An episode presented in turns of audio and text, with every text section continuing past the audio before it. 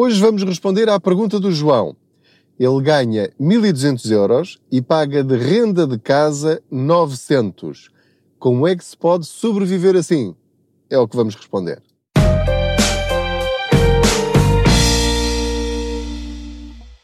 Olá, eu sou o Pedro Anderson, jornalista especializado em finanças pessoais e aproveito as minhas viagens de carro para falar consigo sobre dinheiro. Faço de conta que você vai aqui sentado ou sentado ao meu lado e o objetivo é termos mais dinheiro ao fim de cada mês. Ou termos uma vida mais equilibrada, que é o caso do episódio de hoje.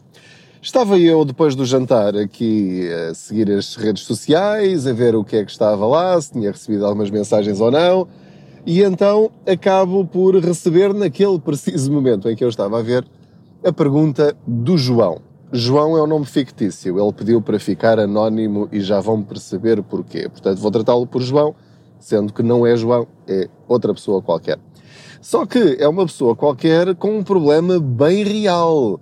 Ele tem 31 anos e, e tem um problema grave, que é ele recebe líquidos cerca de 1.200 euros, já incluindo os duodécimos do subsídio de férias e do subsídio de Natal. O que quer dizer que não tem aquela prendinha, estou a fazer aquelas aspas com os dedos, uh, do verão e do Natal, que por vezes nos ajuda ali a lidar com alguns imprevistos e que nos ajuda, enfim, algumas despesas maiores que nós precisamos suportar, como seguros, como IMI, enfim, coisas que avariam, etc, etc. Ou até mesmo para reforçar as nossas poupanças, o nosso fundo de emergência.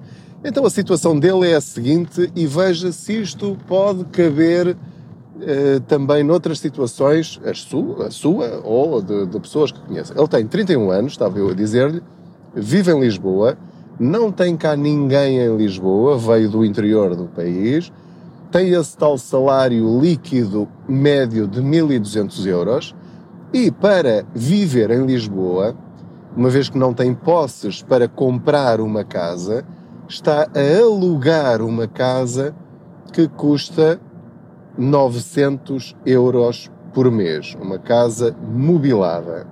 Ora, ele levanta duas perguntas. A primeira pergunta é: o senhorio pedia mil euros. Ora, o senhorio pedia mil euros e isso era uma brutalidade. Mas a contraproposta era: se for sem recibo, fica a pagar só 900. E ele pergunta a minha opinião sobre isso. João, e isto serve para tudo. Em nenhum momento na minha vida jornalística e enquanto cidadão, nunca aceitei, não aceito e nunca defenderei ou justificarei que alguém fuja à legalidade que fuja na prática aos impostos. Neste caso, é o senhorio que está a fugir aos impostos. Porquê? Porque quem arrenda a casa está a beneficiar de um preço mais baixo.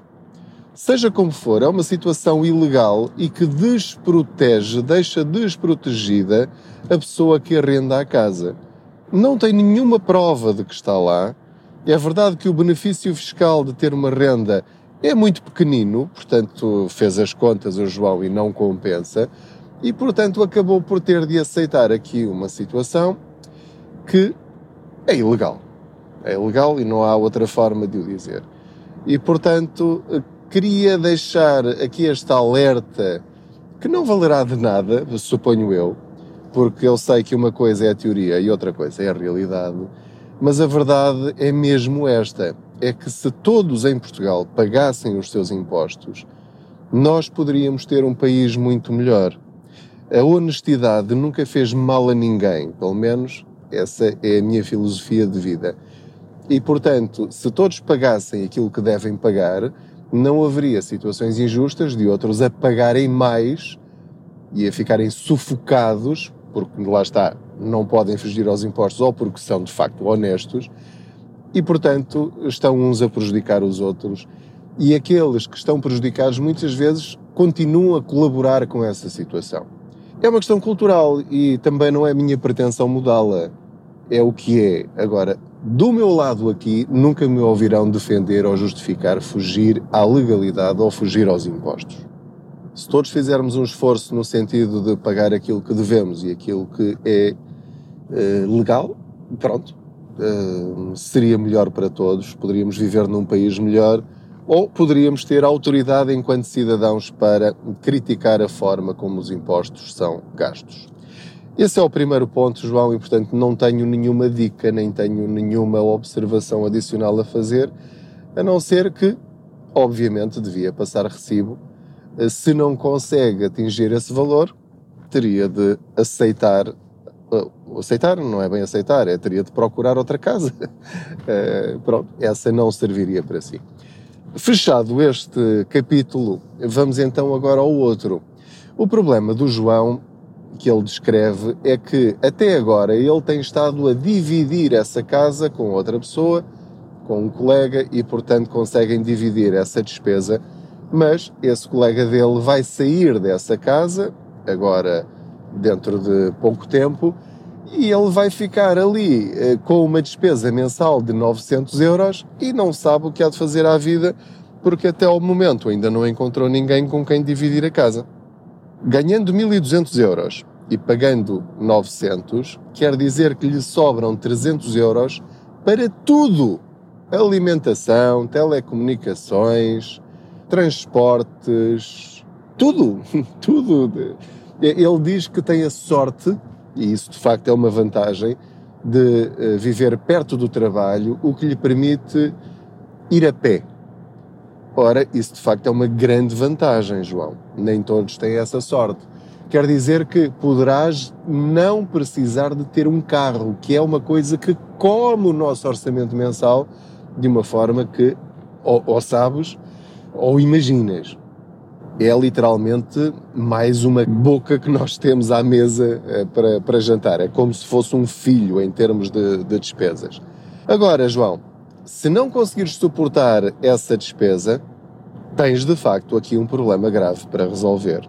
E uma vez que me pediste um conselho, eu não, não é bem um conselho que te vou dar, eu vou dizer-te aquilo que eu faria e que não tens de concordar com uma palavra daquilo que te vou dizer eu jamais pagaria uma renda de 900 euros por uma casa, por uma casa que não fosse minha.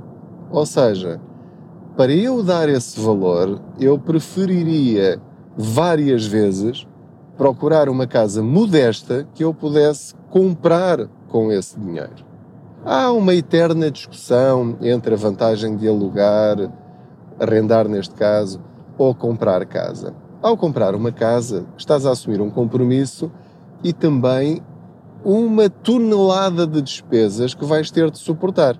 Agora, muito francamente, com 900 euros por mês, se mantiveres esse valor, ah, isso dará para a tal casa modesta, mais as despesas que terás de ter, como o IMI, como o seguro de vida, eh, como obras em casa, como eletrodomésticos, etc.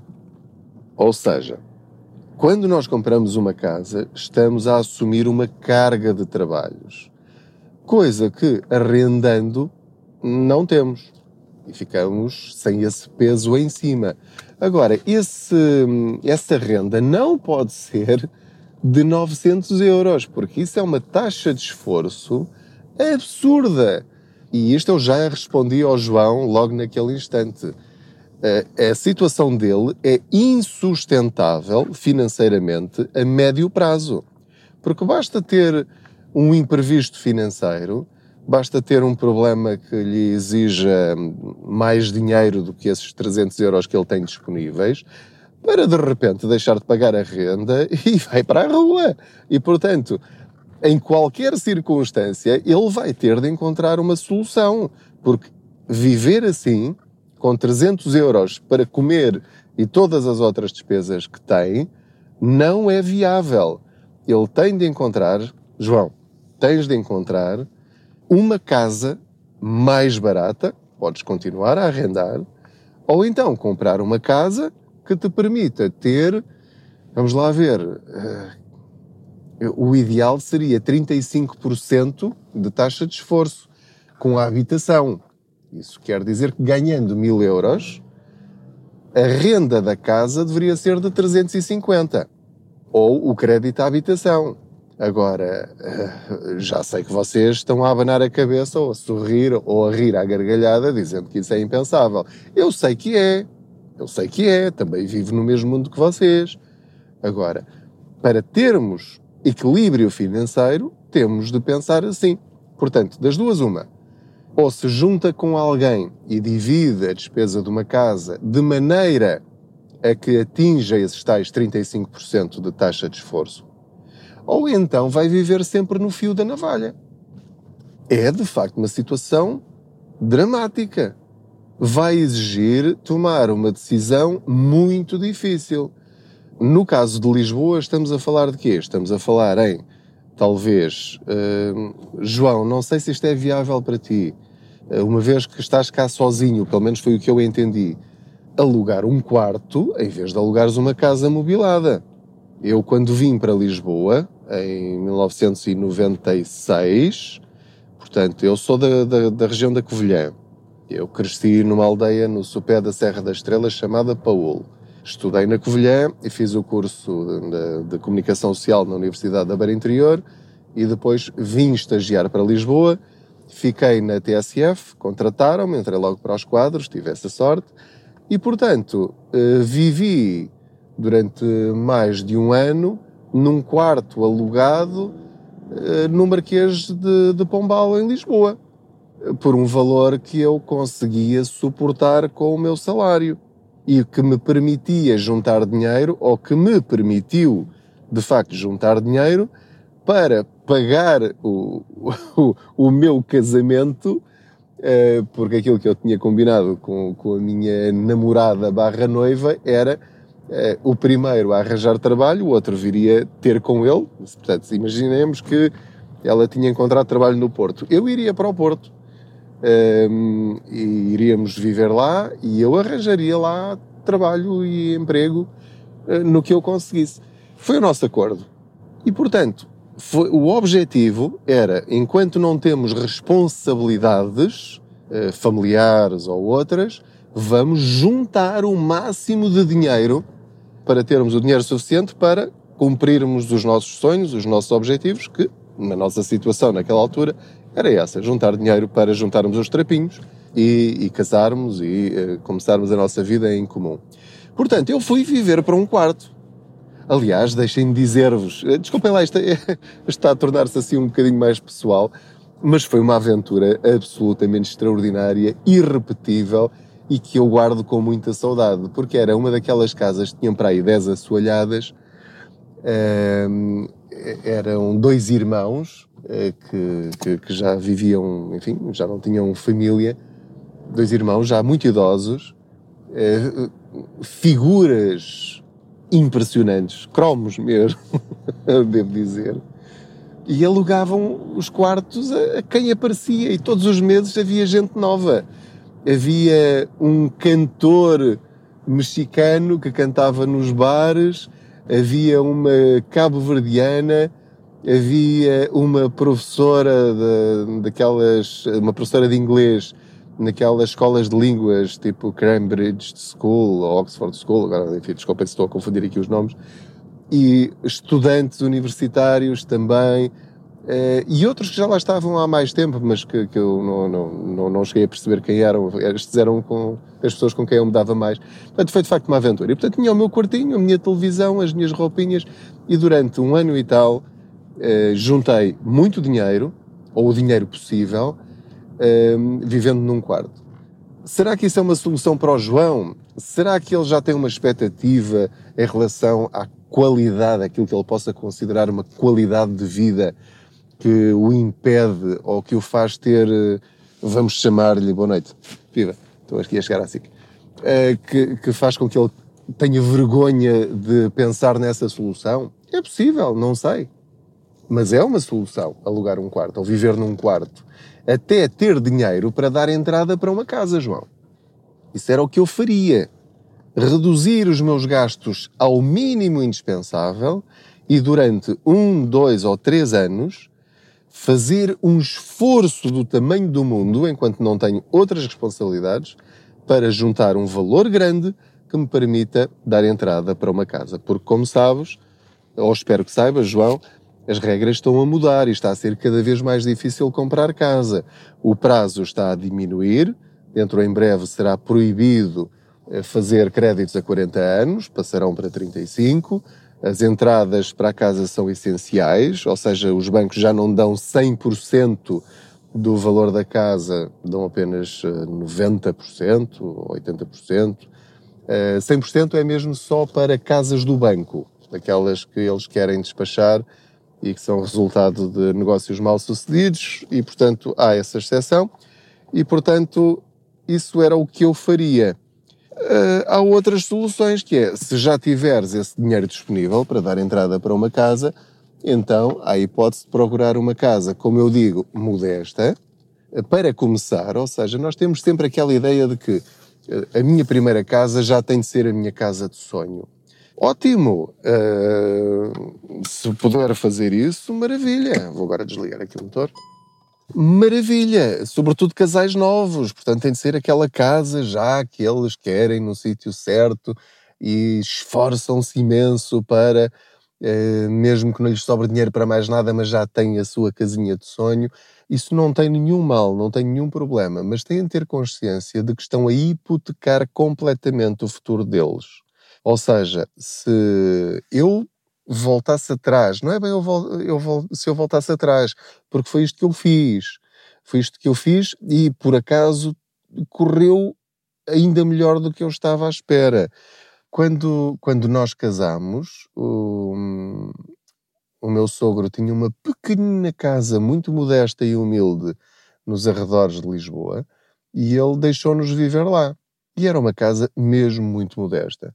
E, portanto, nós estivemos lá ainda uns 4 ou 5 anos, até que uh, depois conseguimos eh, ter algumas possibilidades, uh, percebemos que era possível, que era razoável, não sabíamos na altura o que era uma taxa de esforço, mas sempre tivemos este cuidado de não dar um passo maior do que a perna.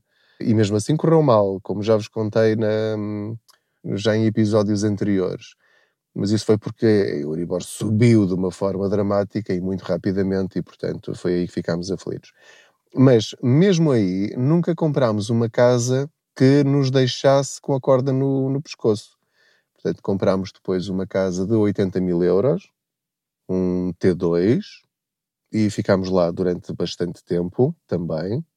Depois vendemos a casa e compramos uma maior, quando de facto tínhamos outra vez possibilidades e achámos que podíamos arcar com aquela, com aquela despesa mensal e já com aquela margem eh, para nós uh, podermos lidar com algumas dificuldades ou imprevistos.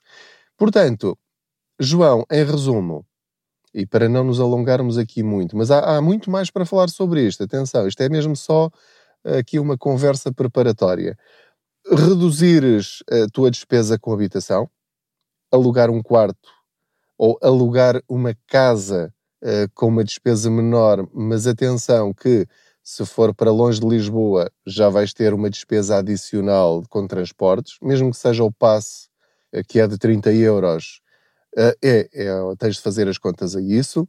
Estás perto do trabalho permite-te comer em casa e não andar em restaurantes.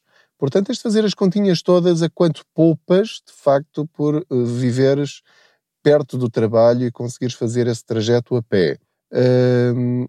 Terias de ter um carro? Isso já complica muito estas contas todas.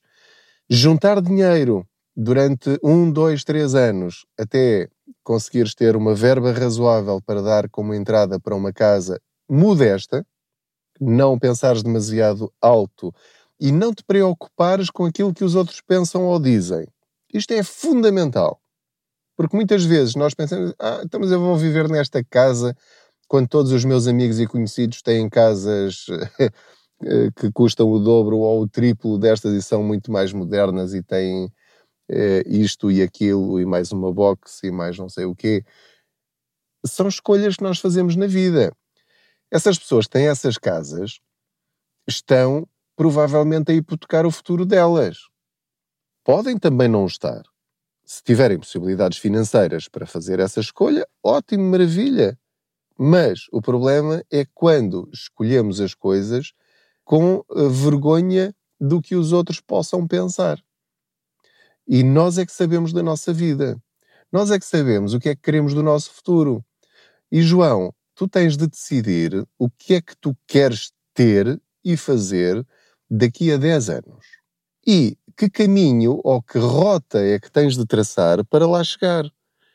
Se achas que 300 euros por mês para tudo, para comer, para vestir, para calçar, para viver, eh, chega para atingir os teus objetivos daqui a 10 anos, eu acho que não, estou, a ser um, um bocadinho uh, sarcástico para, uh, no bom sentido, espero que interpretes isto desta maneira. Portanto, em, em, nenhum momento vejas em tudo aquilo que eu disse até agora uma crítica, nada disso. É, é que fiquei realmente sensibilizado com o teu caso, porque eu percebo completamente e sei que é uma, uma situação extremamente difícil, que, que poderia, poderia ser eu no passado ou poderá vir a ser a situação do meu filho no futuro. E, portanto, é, é, é mesmo com esta intenção que eu, estou, que eu estou a falar. Portanto, é viver pior para depois, mais à frente, viveres melhor. Basicamente é isto que eu estou a tentar dizer. Vais ter de viver pior agora para mais à frente viveres melhor. E não teres receio ou vergonha dos outros, ou em relação aos outros, das escolhas que fizeres agora.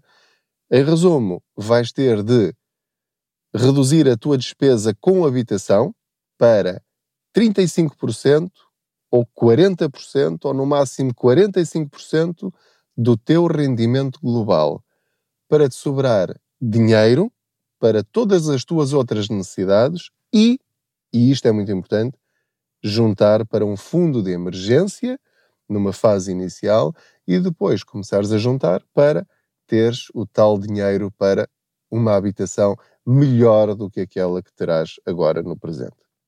João, muitas felicidades já, já trocámos mensagens, portanto, se alguma coisa que eu disse neste episódio uh, te fizer confusão ou ficaste com alguma dúvida ou queres explorar um outro conceito, sente-te à vontade, porque as tuas dúvidas serão também as dúvidas de muitas outras pessoas.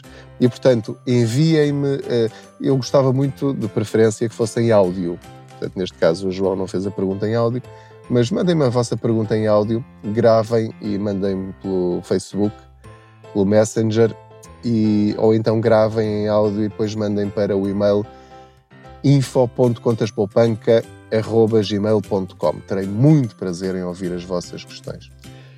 Não se esqueçam de subscrever este podcast, de o partilhar com outros, classifiquem-no, critiquem-no, deem-me sugestões, façam perguntas. Não se esqueçam de ver o blog www.contaspoupanca.pt, subscrevam a newsletter, também estamos no Facebook, no Instagram, Pedro Anderson Contas Poupança. E pronto, vemo-nos por aí. Talvez nos cruzemos de carro um dia destes. Boas poupanças!